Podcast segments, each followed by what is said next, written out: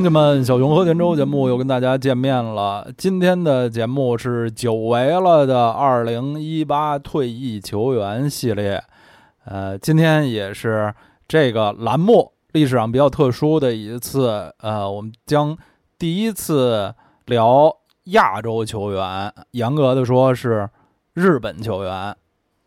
当然了，小熊和田周节目最早的系列之一就是呃，为了。纪念邵佳一退役，有一个三集的呃回顾邵佳一足球生涯的节目，那已经非常久远了。呃，今天是这个退役球员这个栏目历史上第一次会说亚洲球员啊，除了中国球员以外的亚洲球员。为什么想起来说一些去年年底，其实包括今年年初退役的？日本球员呢，还是因为在这个夏天啊，日本足球还是颇有一些新闻。先是他们，呃，作为特邀的队伍去参加了巴西美洲杯，虽然小组赛没有出现吧，但是他们能在今年二零一九年用几乎两支完全不一样的队参加亚洲杯和美洲杯，这个人员储备是非常的丰富。然后就是这个夏天的转会期。几位日本球员，尤其是非常年轻的日本球员啊，在转会市场上还是，呃，制造了几条大新闻，像转会皇马的久保建英，呃，去巴萨的安布玉奎，虽然去了肯定都是二队啊，踢二队，但也是很吸引眼球。相比他们来说，呃，像去博洛尼亚的富安健洋，去波尔图的中岛祥哉这些。是去一队，可能打上主力的希望会更大。呃，日本年轻一代球员的这个发展确实是挺让中国球迷羡慕的。但是日本足球能发展到今天这个欣欣向荣的程度，也是日本足球人多少代的努力。我也就想起了一些。呃，今年年初啊，去年年底退役的几位，其实基本上和我算是同龄人的日本球员，都是七十年代后半期、七十年代末出生的球员，到二零一八一九年才真正的正式挂靴。呃，今天会一股脑介绍四位球员，他们其实有很多的共同点，呃，足球生涯非常的长。基本上都算是日本足球的黄金一代，见证了日本队从上世纪九十年代中后期开始崛起，一直到后来成为亚洲数一数二的强队，世界杯的常客啊。这四位其实中国球迷也应该都相当熟悉的日本老将啊。这个我们这个节目啊，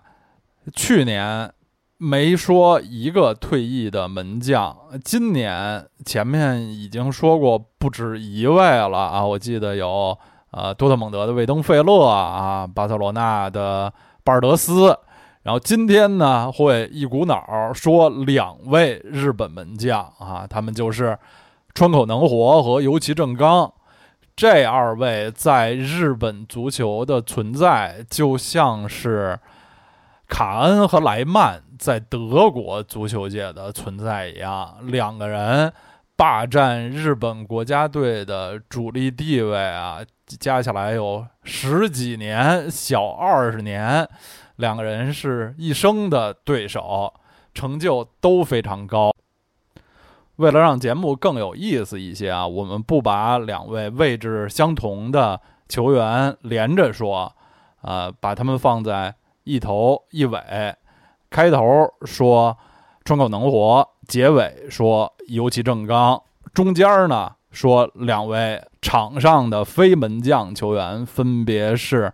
中后卫中泽佑二和中场小笠原满男。好，我们节目开始，先介绍第一位守门员川口能活。川口能活是日本足球史上最伟大的守门员啊，下这个结论应该是没问题的。他在日本国奥队和国家队前前后后十五年的经历，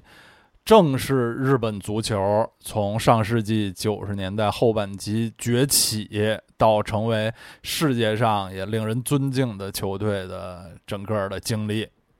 在日本，他当然是家喻户晓的体育英雄；在中国，他的名气都很大，主要原因是他的名字实在是太有特点了。呃，名字叫能活的。日本人除了川口能活，我是一辈子没见过一个的名字太有特点了。川口能活，一九七五年八月出生，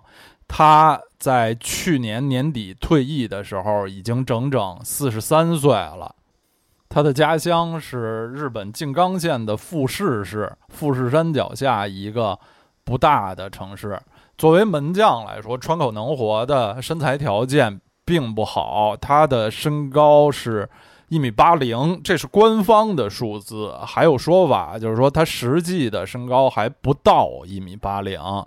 呃，这个身高的问题，长期以来其实也一直是困扰日本门将的一个天生的问题啊。现在世界足坛守门员大型化的。呃，这个发展趋势是不可阻挡、不可逆转的。呃，个子比较矮的守门员在防高球的时候就是吃亏，这是没办法的。而日本的著名门将啊，除了川口能活最大的竞争对手尤其正刚之外，很少有身高超过一米八五的。所以最近几年，日本足协甚至在呃，大力发展就是混血门将，呃，日本的这个有着外国血统，有的欧美甚至非洲血统的一些身材比较出色的门将。日本足球啊，长期以来就是盛产几个位置的球员，而缺几个位置的球员，就是他们盛产优秀的边后卫、中场球员。呃，锋线上那种呃勤勤恳恳的这个机会主义前锋，包括门将啊，就日本门将虽然个儿不高，但是水平是不差的，是亚洲一流水平。但是呃，日本一直是缺好的大中卫啊、大中锋，呃，以及真正的大型化的这个巨人式的门将，这是和他们的。呃，这个民族的天生的身体条件，嗯，这是没没法避免的。川口能活这样身材条件的门将，在欧美可能在选材上就会被淘汰了。但是他在日本，在少年队、青年队的发展一直是非常顺利的，因为他的技术好啊，身体灵活、弹跳好、反应快。而且川口能活的个性吧，非常的这个喜庆，招人喜欢，在场上经常是带着那种又有活力又礼貌的微笑。在他效力过的所有球队，包括日本国家队呢，他一直是一个呃既受人尊敬又招人喜欢的球员。他在十八岁的时候就进入了职业队，呃，当时的横滨水手队。现在我们熟悉的横滨水手队呢，其实是一九九九年两支横滨的球队合并而成的，就是横滨飞翼和横滨水手。呃，九十年代像我一样九十年代初就开始关注这联赛的朋友，一开始。知道这两支球队都是因为他们的那个那种音译的译名横滨马林诺斯和横滨弗留吉尔斯，或者说横滨马里诺斯啊。这个横滨马里诺斯就是横滨水手，横滨弗留吉尔斯就是横滨飞翼。川口能活最初加盟的就是呃这个合并之前的横滨水手、横滨马里诺斯队。一九九五年，不到二十岁，就在球队成为了绝对主力的头号门将，然后也很快，呃，被选入了日本的国青队，二十三岁以下青年队，也就是后来的日本国奥队，并且作为一号门将，随队出征了九六年的亚特兰大奥运会。我第一次听到“川口能活”这个名字，就是亚特兰大奥运会的男足比赛。当时就觉得这名儿实在是太怪了，而这位名字很怪的门将，在自己的第一场奥运会比赛中就一举成名。当时日本是大爆冷门，一比零击败了夺标的大热门巴西队。我还记得进球的球员是中场球员伊东辉月。那支巴西队里可是有超龄球员贝贝托啊，当时的世界冠军队的绝对主力，也还有当时呃非常年轻的罗纳尔多，也已经是世界冠军、世界杯冠军成员了。但是第一场就被日本队打了一闷棍，日本队能击败巴西队的头号功臣就是他们年轻的门将川口能活。那场比赛是扑出了无数险球，一下子在世界足坛就一举成名了。呃，很可惜的是，那支日本国奥队呢，有这么好的开局，小组却没能出线。当时他们小组里啊，巴西、日本、尼日利亚三支球队形成了连环套，都是三战两胜一负。结果日本呢，因为净胜球少。呃，被淘汰了啊，非常倒霉。他们唯一输的一场是零比二输给未来的冠军尼日利亚国奥男足。奥运会之后，川口能活就顺理成章地进入了日本成年的男足国家队，并且在九七年成为了国家队的绝对主力，帮助日本队历史上第一次打入了世界杯决赛阶段的比赛。一九九八年啊，作为主力门将，代表日本队出征了法国世界杯。当然，首次参加世界杯的日本队成绩并不好，小组赛三战皆负，最后在小组垫底儿。但是他们输的这三场球呢，仔细看一点都不丢人。两个零比一输给阿根廷和克罗地亚，克罗地亚可是这届世界杯未来的季军呢。然后最后一场一比二输给牙买加，队中的老前锋中山雅史还打进了日本队在世界杯历史上的第一个进球。虽然三场都输了，但是每场都只净负一球，这和他们年轻的门将川口能活是有着莫大的关系。我还记得这个第一场的那个。呃，比赛精华现在印象还很深，川口能活扑出了多次阿根廷队锋线上什么巴蒂斯图塔、奥特加、呃巴尔博、贝隆这些人的射门，虽然个子不高，呃，也晒的这个黝黑的，穿着很很花哨的呃守门员比赛服，在场上真是很显眼、很不一样的那么一位门将。世界杯之后啊。横滨的两支球队合并，川口能活还是留在了这支新的横滨水手队，并在2000年帮助球队再次获得了这联赛的冠军。呃，他95年第一年给球队打主力，就帮助球队获得联赛冠军。然后五年之后呢两千年又随队拿了一次这联赛的冠军。不过呢。两千年的这次 这联赛冠军，就是川口能活漫长的足球生涯中最后一次本国联赛的冠军了。这期间，他在国家队也一帆风顺。九九年，日本队第一次作为特邀球队参加了美洲杯。今年啊，一九年，日本队参加美洲杯，这是历史上。第二次不是头一次，整整二十年前，他们就参加过一次美洲杯。那时候的主力门将就是川口能活。这时候他在国家队的球衣已经从九八年世界杯的二十号，呃，到了这个九九年美洲杯已经变成了一号了。当然，呃，日本队参加那次美洲杯也完全是陪太子读书，走过场，小组赛就被淘汰了。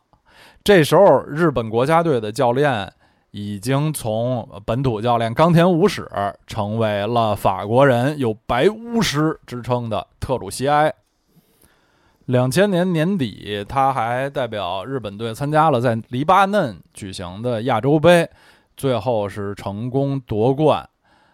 那届的日本队阵容鼎盛，全部六场比赛都是在九十分钟内解决问题。半决赛是三比二胜了中国队。那届亚洲杯中国队踢挺不错啊，进了四强了。呃，最后在决赛是一比零胜了沙特。对川口能我自己来说，稍微有点遗憾的就是在那届亚洲杯最佳阵容的评选中，他输给了中国队的高大门将江津啊。江津是当选那届亚洲杯的最佳门将。当然，川口的一些队友，像中场的中村俊辅、明波浩，还有前锋高原直泰，都入选了那个最佳阵容。两千年前后，这个世界杯周期对日本队来说是非常重要的，因为他们是零二年世界杯的东道主之一。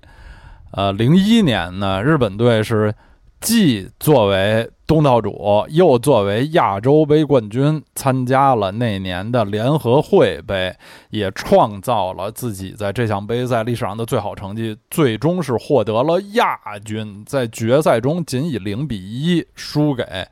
呃，当时的卫冕世界冠军法国队在小组赛，他们曾经零比零逼平巴西，在半决赛啊是一比零胜澳大利亚啊。在这些呃保持这个不失球的比赛中，他们的主力门将一号川口能活都起到了非常关键的作用。此时的川口刚刚二十五六岁，作为一名门将还是非常年轻的，但是已经功成名就，在国家队的地位稳固无比，在俱乐部呢也已经拿到了联赛冠军。呃，此时的他就开始寻找新的更高的挑战。呃，生平第一次出国踢球，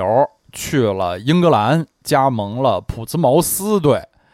当时的普茨茅斯不是英超球队啊，不是顶级队，当时是这个第二级别联赛。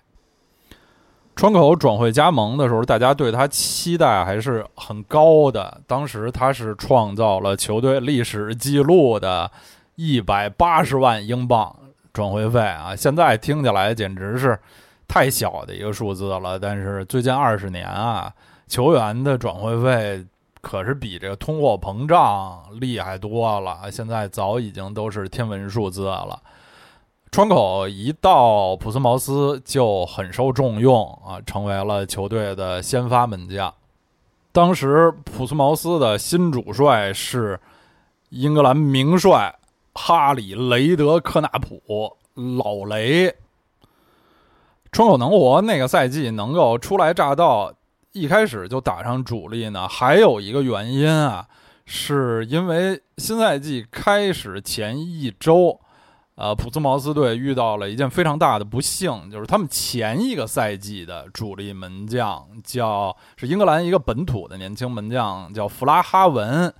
在交通事故中不幸遇难了啊，所以当时球队呢主要就剩剩下了两位门将啊，就是新来的。日本人川口，还有一位英格兰本土的，曾经入选过英格兰代表队，但当时已经四十二岁的老门将，叫大卫比桑特啊。比桑特是一个五零后，一九五九年出生的门将，当时已经四十二岁了。嗯，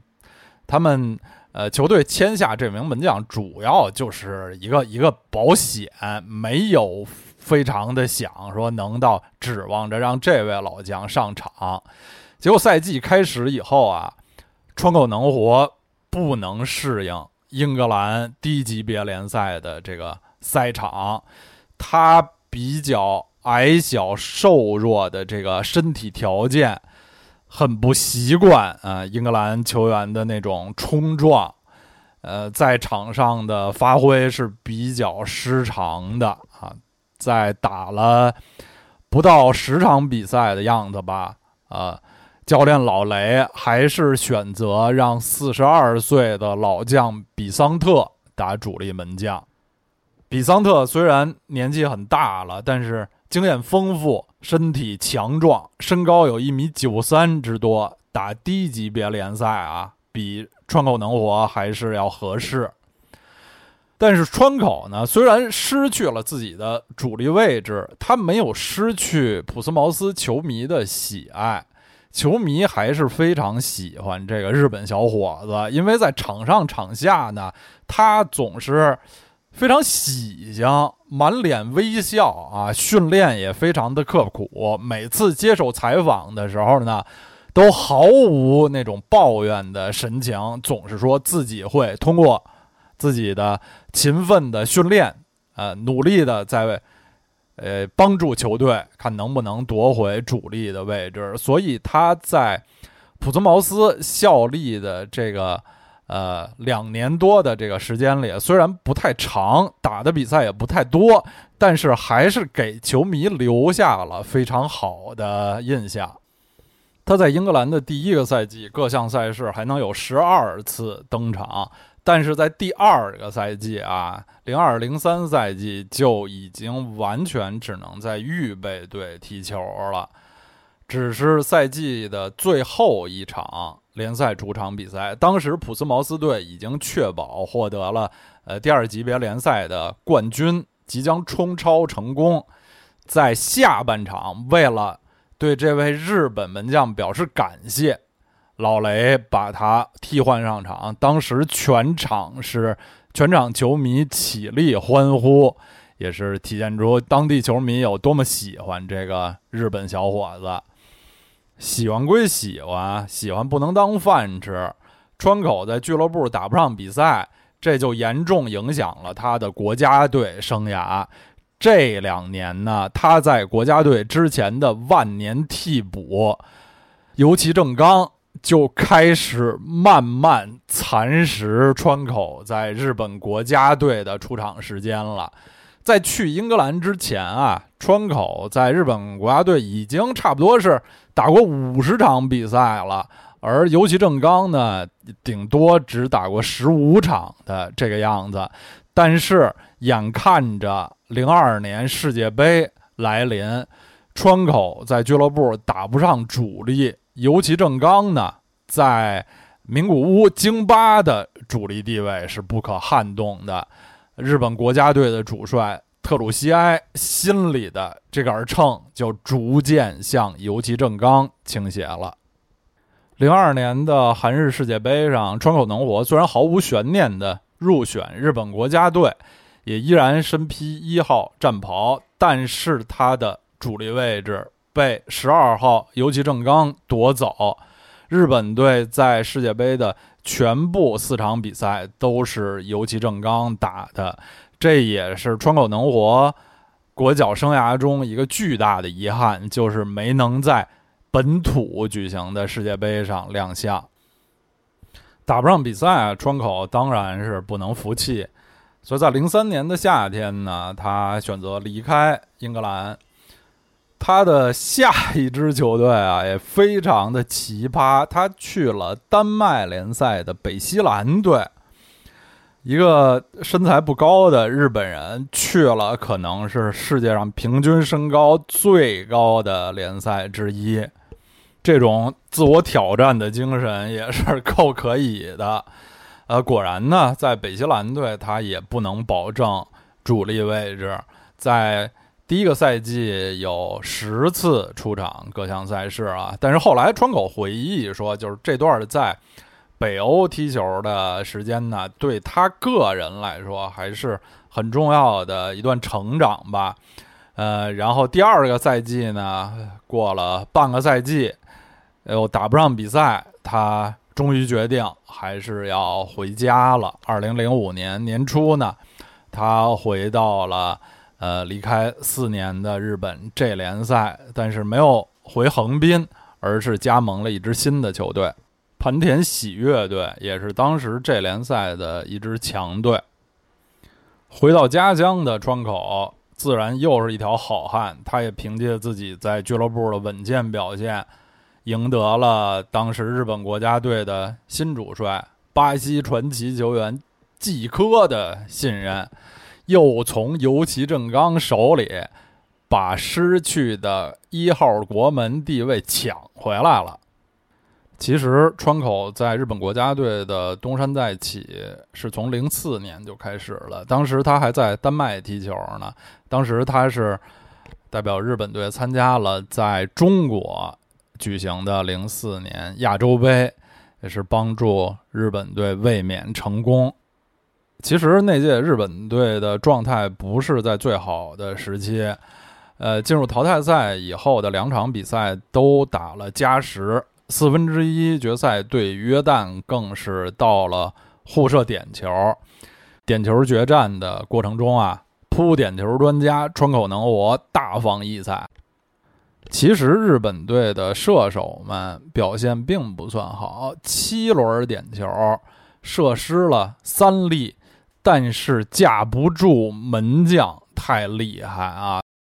他先后三次扑出约旦队的点球，再加上还有一名球员呢是射门打在了门柱上，才让日本队涉险过关。啊，最后决赛的故事我们当然是非常熟悉了，在工体，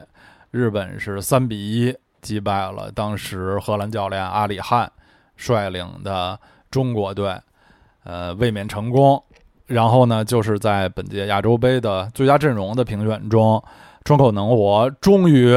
第一次啊，成为了亚洲杯的最佳门将。零五年的联合会杯上，川口依然是日本队的主力。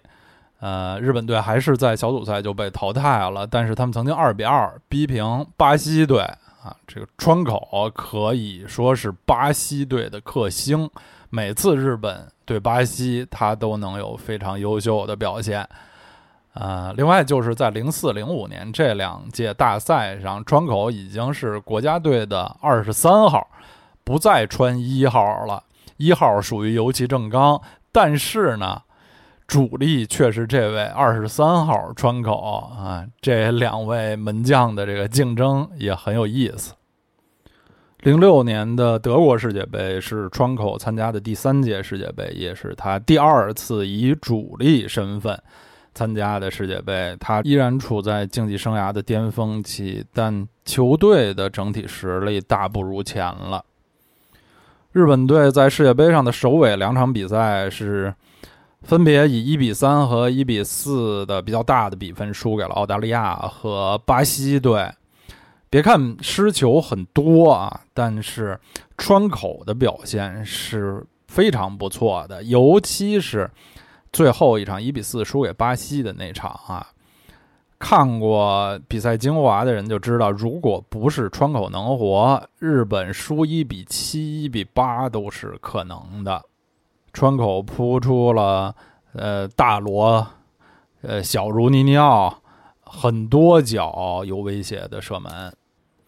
很可惜，川口能活在他作为主力参加的两届世界杯赛上，日本队都没能小组出线。也没能获得一场胜利，六场比赛加起来其实只得了一分，这也是川口足球生涯中一个比较大的遗憾。德国世界杯之后，前南斯拉夫老教练奥西姆接过了日本国家队的教鞭。这时候，日本国家队前若干年的队长后卫宫本恒敬因为经济状态的下滑，在国家队已经打不上主力了。呃，所以奥西姆选择当时也是国家队的元老啊，三十二岁的门将川口能活为日本队的新队长。零七年的亚洲杯由东南亚四国合办，这是川口作为主力参加的第三届亚洲杯，也是他第一次作为队长率队出征。扑点球专家川口在这届杯赛上又很忙的。日本队淘汰赛第一轮对澳大利亚就踢到了点球决胜，他们的高原直太射失，但是门将川口在前两轮分别扑出了澳大利亚队科维尔和卢卡斯尼尔的点球啊，日本队涉险过关。只是在半决赛上，他们还是二比三输给了老对手沙特尔队，争夺第三名的比赛对另一个老对手韩国队又是踢到了互射点球。可是这回呢，日本队就没有好运了。韩国队是六罚全中，川口的神奇这次没有展现，而日本队第六个上场的中场球员羽生直刚射失，所以前两届亚洲杯的冠军日本队在零七亚洲杯只获得了第四名。在最佳门将的竞争中，川口也输给了韩国老门将李云在。二零零七年，川口迎来了自己在日本国家队的百场纪念，他也成为了日本国家队历史上第一个出场次数破百的守门员。二零零七年年底，老帅奥西姆因为健康原因，不能再继续担任日本国家队的主教练。接替他的是二进宫的日本本土名帅冈田武史。十年前，冈田武史曾经是川口能活的伯乐。川口第一次参加世界杯就是在冈田武史的麾下，但是十年后，冈田已经更青睐身高更高的尤其正刚了。零九年之后，川口就再也没为日本队出场过，但依然是国家队的常备替补。二零一零年又是世界杯年，这年年初在一场国内的联赛上，川口受了重伤，眼看就将错过很可能是自己的最后一届世界杯了。但是，一方面呢是他的恢复比较快，另一方面呢。呃，冈田武史还是没有忘记这位资深的老将，在公布日本队参加一零年南非世界杯二十三人最终名单的时候，还是带上了川口能活，这也成为川口代表日本队参加的最后一届大赛，而且。呃，冈田武史还是给了川口很高的荣誉，在宣布球队名单时，也宣布川口能活是这支世界杯日本代表队的队长。虽然实际上在南非世界杯中，呃，川口能活并没有获得出场的机会，他能够参加世界杯，主要是因为他的呃威望、经验和领导能力，能在。场外，在场下，在更衣室里，对球队的这么一个呃鼓舞作用，最终在南非世界杯上给日本队把守大门的，既不是川口，也不是他的老竞争对手尤其正刚，而是年轻的川岛永嗣。一零年世界杯之后，川口基本上就离开了主流球迷的视野，但他其实，在盘田喜悦队还是，呃，一直效力到二零一三年这联赛结束之后。一四年啊，他转去了日本 J 二，就是第二级联赛的 FC 祈福队，在那里又踢了两年。呃，二零一六年那时候他已经超过四十岁了，但是还是不愿退役，又去 G 三联赛第三级别联赛的 SC 相模原队又踢了两年，而且在他足球生涯中的最后两年，还是保持着每年能在联赛中上场将近二十场的这么一个出勤率。二零一八年是川口足球生涯的最后一年。这年的日本 J 三联赛中，他依然有五场的出场记录。在年底的十一月，呃，四十三岁的川口能活召开了自己的退役发布会。对于中国球迷来说，可能对川口最深的记忆就是来自二零零四年北京工人体育场的那场亚洲杯的决赛。中国前锋李毅的一个单刀球被川口能活扑出，这也可能是最近二十年来中国足球离亚洲的最高荣誉最近的一次。对日本球迷来说，因为有川口和游骑正刚的存在，在一九九八到二零一零的四个世界杯周期。里面，他们从来没为球队的门将这个位置发过愁。川口能活参加过一届奥运会、四届世界杯，其中两届担任主力。三届亚洲杯，其中全部担任主力，还参加过三届联合会杯的比赛。在团体荣誉方面，他获得过两次 J 联赛冠军，都是和横滨水手。呃，随普斯茅斯得过一次英格兰第二级别联赛的冠军，然后就是日本国家队零零和零四年两届亚洲杯的冠军了。他为日本国家队一共出场过一百一十六次，排在历史第五位，仅次于远藤保人、井原正嗣、冈崎慎司和长友佑都，在所有门将里排名第一。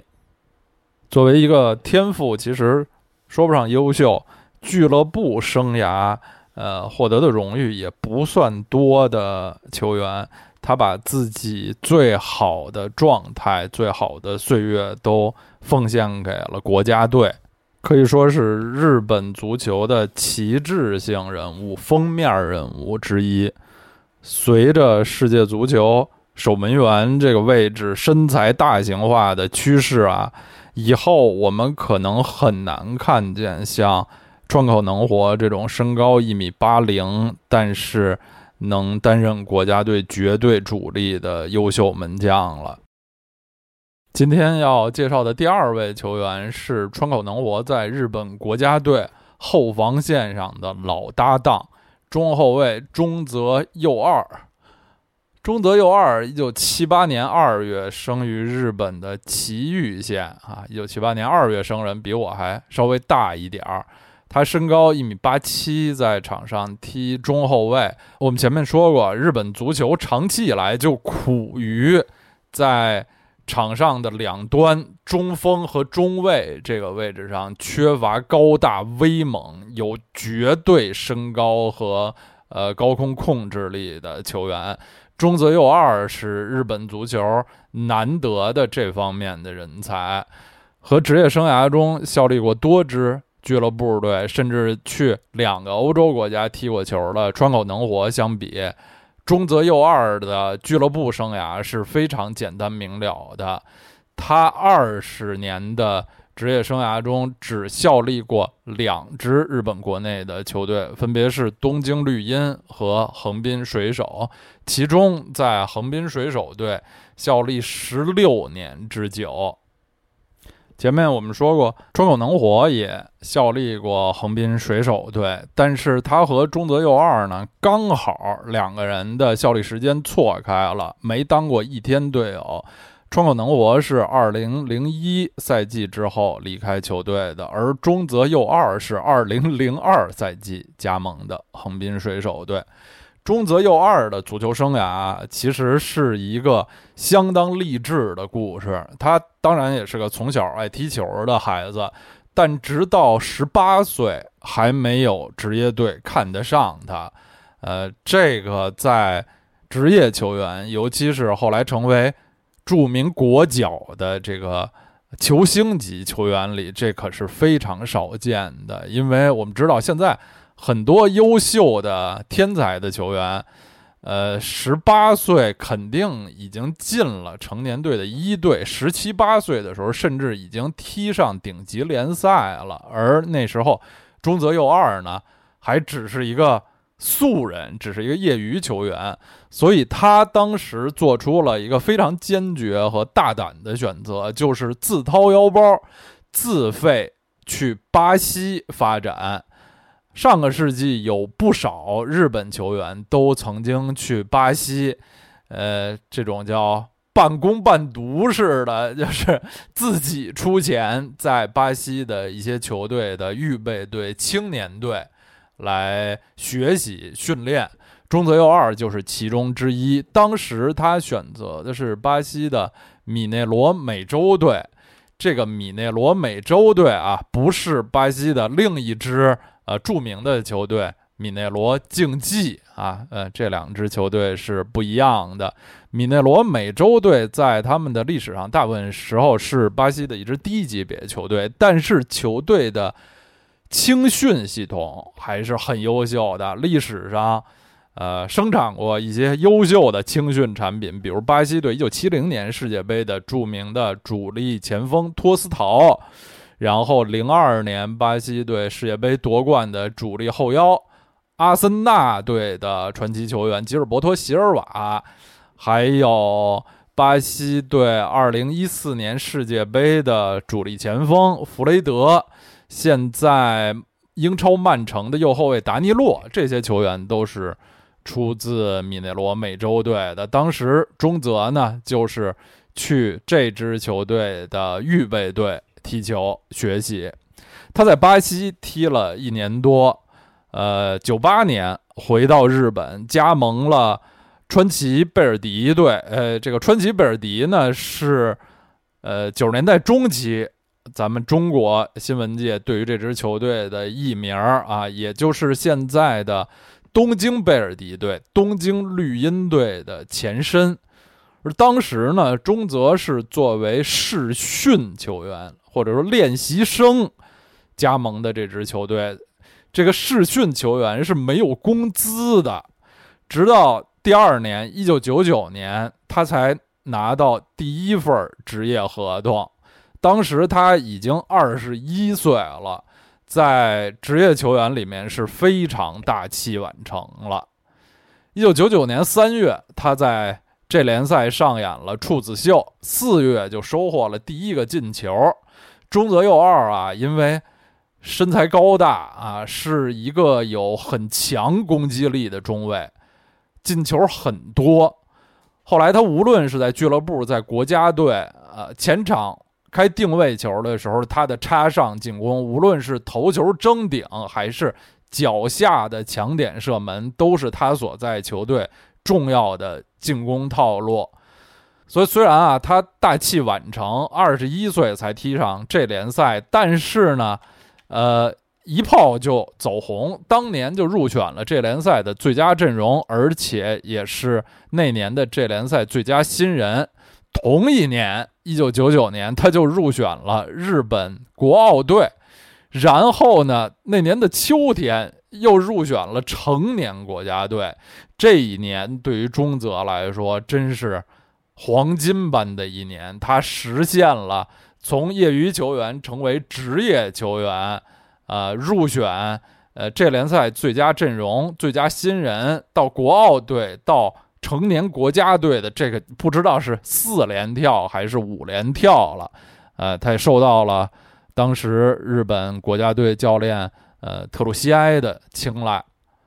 二零零零年，他代表日本国家队参加了悉尼奥运会，那届的日本国奥队打进了奥运会男足的。第二轮在四分之一决赛里输给了美国队啊，是互射点球输给了美国队。那支日本国奥队里有门将游崎正刚、后卫中泽佑二、宫本恒敬、已故的松田直树、中场中田英寿、中村俊辅、道本润一、中田浩二、前锋高原直太、柳泽敦等人。这些七八七九年龄组的球员，在后来的十几年里，成为了日本足球的中流砥柱，确实是日本足球的黄金一代。啊，那场他们点球输给美国队的四分之一决赛中，唯一射失点球的就是球队里头名气最大的中田英寿。同年，二零零零年底呢，中泽裕二又参加了亚洲杯。呃，由于当时啊，他还比较年轻，缺乏经验，是球队的一个主力轮换球员。在亚洲杯里，他有三次出场，不过还都是首发。呃，只是最后的半决赛和决赛都没有上场。那届亚洲杯呢，前面我们介绍川口能活的时候就说过，日本队是冠军。在二零零二年赛季开始之前呢。啊，他转会到了横滨水手队，从此就再也没有离开。一踢就是十七年。很快，他在随后的二零零三和零四两个赛季都呃随队获得了这联赛冠军，个人也获得了很多的荣誉。零四年，他当选了这联赛最有价值球员和日本足球先生双奖。零二到零四年，他在俱乐部队获得了巨大的成功，但是在国家队方面呢，受到了一些挫折。最主要的就是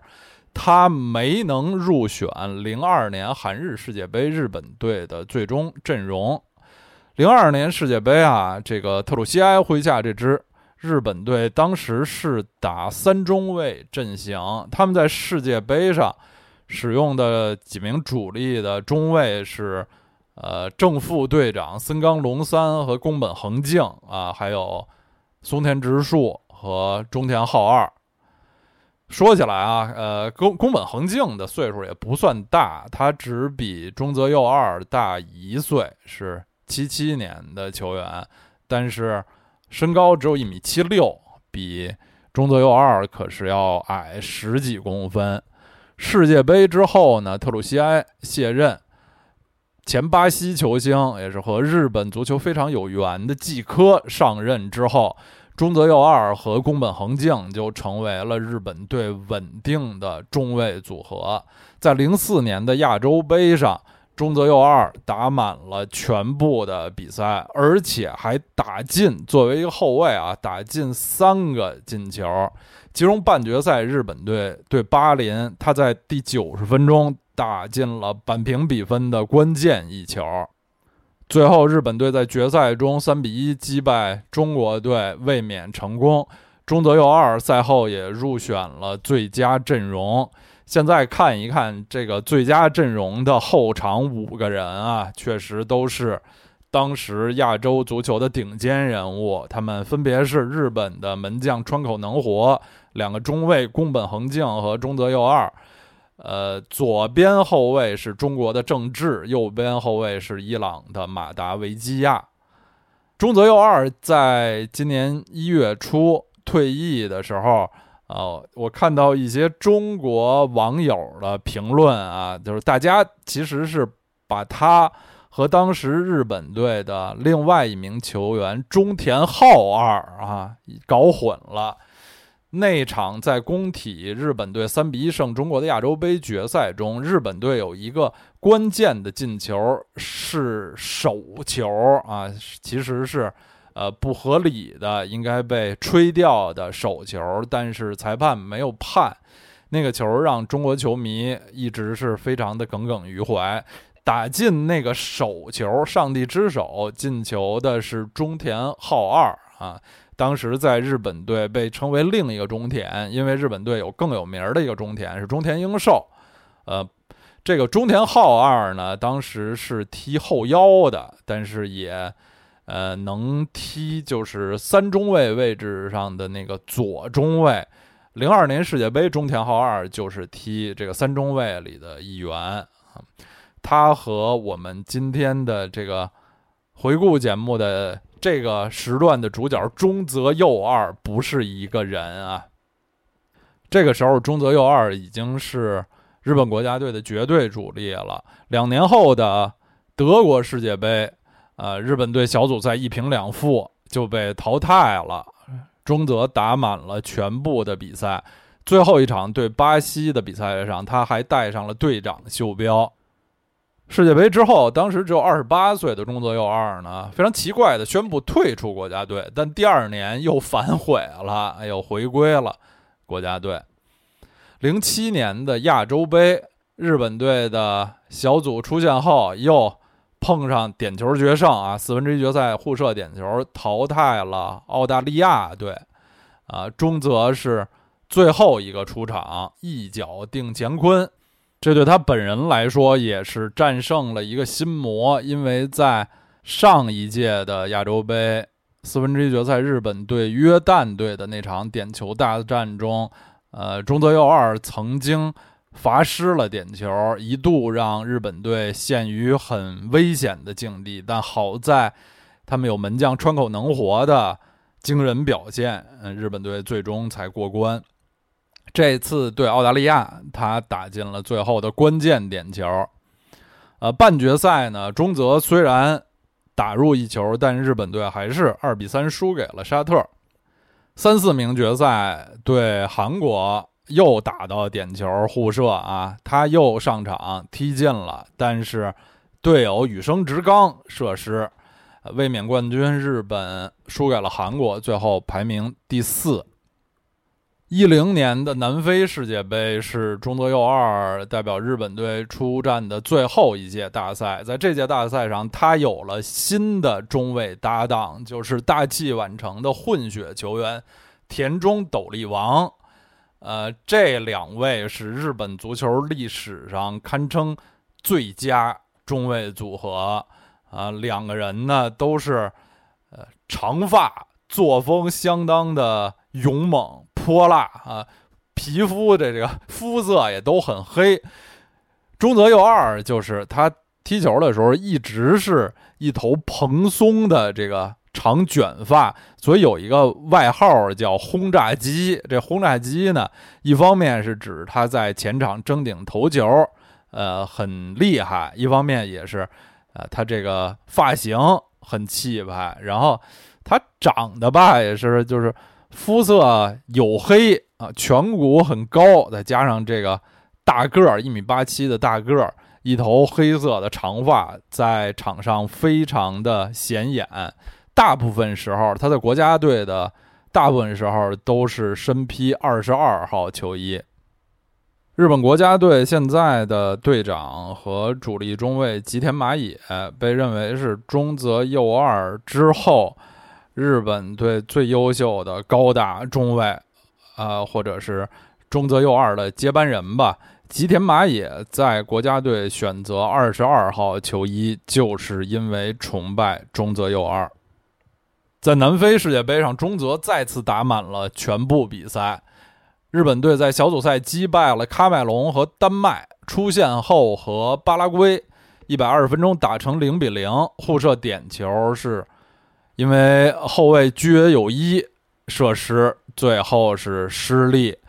当时老将中泽佑二原本是排在第五个出场，但是没等他出场，日本队就已经输了。但那届世界杯日本队的表现还是给人留下了很深的印象，他们的本田圭佑啊，呃，冈崎慎司啊，还有。田中斗笠王和中泽佑二的这个中卫搭档都非常的出色。世界杯之后，中泽从国家队告退，呃，将精力完全放在俱乐部队身上。啊，二零一三年的天皇杯是他的最后一个团队荣誉。最后，在二零一八这联赛结束之后，他宣布退役。中泽佑二是日本国家队在二十一世纪第一个十年最为倚重的高大中卫。在二零零四到一零年的七年间，他每一年代表日本国家队的出场都是在两位数。最终，他的日本国家队出场定格在一百一十场，还打进了十七个进球。作为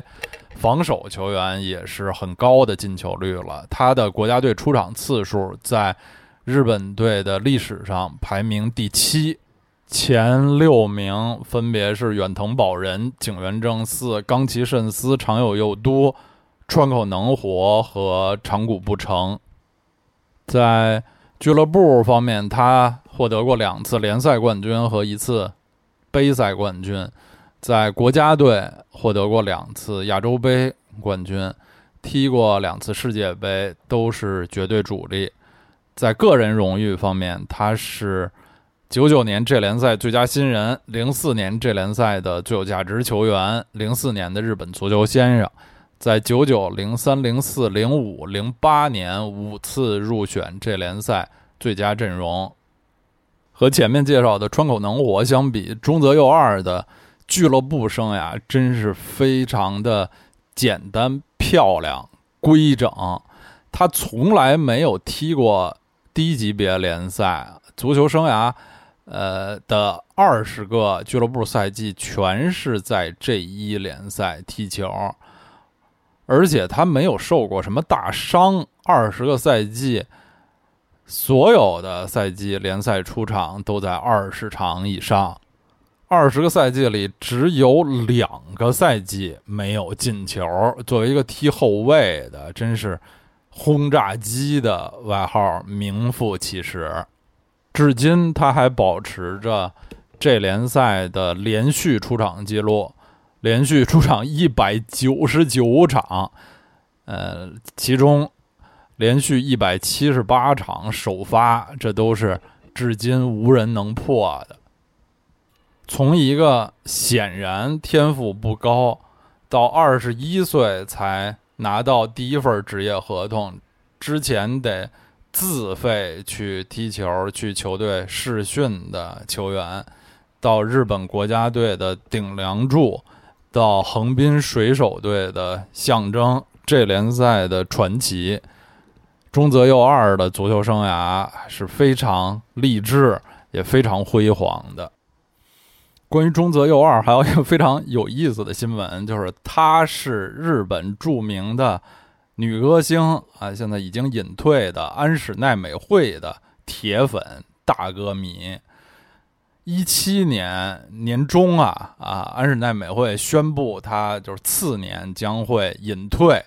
的时候，这个消息让中泽佑二非常的震惊和遗憾。当时他在自己的社交媒体上写说：“奈美惠要隐退了，我希望这是假的。”没有奈美惠的生活，我没有自信能够撑下去，这非常的 非常感人啊！真的是安室奈美惠的这个头牌大粉，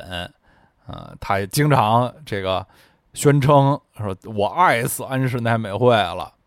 其实，呃，中泽佑二和安室奈美惠啊，基本上都算是我的同龄人啊。中泽佑二是。呃，一九七八年二月生人，比安室奈美惠要小五个月左右啊，我比他们俩又稍微小一点儿。